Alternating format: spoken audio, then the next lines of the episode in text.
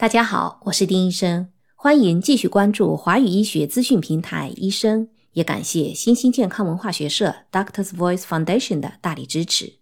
欢迎订阅我们的频道，我们将为大家持续更新报道国际医学领域的最新专业医学信息。关于新冠疫苗的第三针增强剂，自己是否需要打？究竟怎么样的情况下才适合打第三针疫苗？目前也是大家都很关心的话题。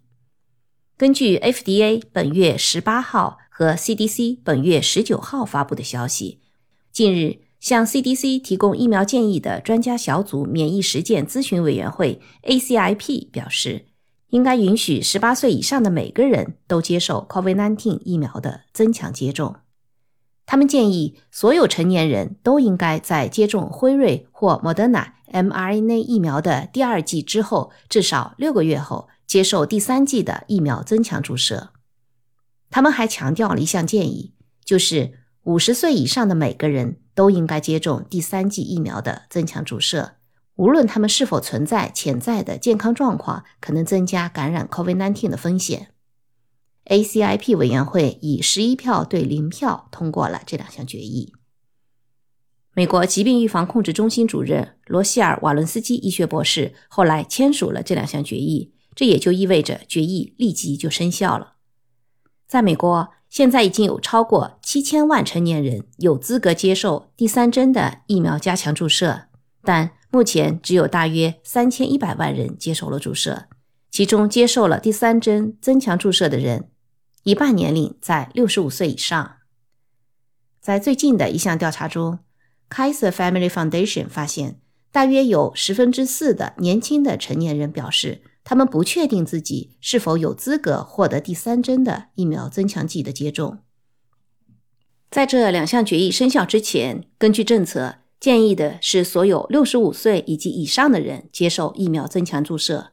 但是如果六十五岁以下的人，有潜在的健康状况，或者是在高风险情况下生活或者工作，那他们也有资格获得疫苗的增强接种。这些都必须是由个人来进行自行的决定。专家们表示，政策的模糊不清阻碍了一部分人接受第三针的疫苗注射。国家和地区卫生官员协会主席、医学博士、法学博士尼拉夫沙阿指出，公共卫生官员们接到了很多人的电话。试图搞清楚他们是否有资格获得加强疫苗的注射。沙阿说：“指导方针是善意的，但是为了追求精确，反而给大家造成了混乱。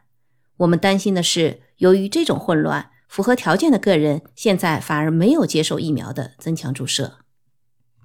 咨询委员会 CAIP 之所以会产生这样的决议。一是基于目前对辉瑞疫苗接种者进行疫苗加强注射的一项新研究的结果，同时也是因为通过 CDC 和 FDA 的监测系统收集到的关于疫苗的安全性还是非常令人放心的。辉瑞公司公布了一项针对一万人的研究的早期结果，这一万人都接种了两针的辉瑞疫苗。这些参与研究的人群当中，有一半的人接受了第三针的增强注射。而另一半接受的是安慰剂的注射。目前，该研究仍然还在继续进行中。但是到目前为止，接受过第三针注射的加强组中有六人感染了 COVID-19，并且表现出了症状；而安慰剂组当中感染 COVID-19 的达到了一百二十三人。这使得接受了增强注射的加强组在预防 COVID-19 感染的有效率达到了百分之九十五。研究中的大部分人距离完成前两针的注射时间超过了十个月。在接受第三针的增强注射之后，到目前已经追踪随访了大约十个星期。重要的是，安慰剂组或加强剂组当中都没有因为 COVID-19 的感染而需要住院治疗的病例。